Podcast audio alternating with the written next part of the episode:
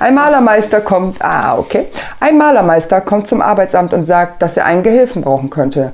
Sagt der Beamte, in Richtung Malen sei aber nichts mehr da. Allerdings hätte er noch einen ausgebildeten Frauenarzt. Na gut, sagt sich der Malermeister und nimmt diesen mit. Eine Woche später treffen sich Malermeister und der Beamte vom Arbeitsamt zufällig auf der Straße. Und, fragt der Beamte, wie geht's denn so mit dem Frauenarzt? Ja, meint der Malermeister, der ist absolut super. Wirklich? fragt der Beamte. Ja, der ist total gut, hält alles voll sauber und arbeitet sogar Ab bei Abwesenheit der Kundschaft, meint der Meister. Wie denn das? fragt der Beamte. Na, ist doch klar, der streicht die Wohnung dann durch den Briefkastenschlitz.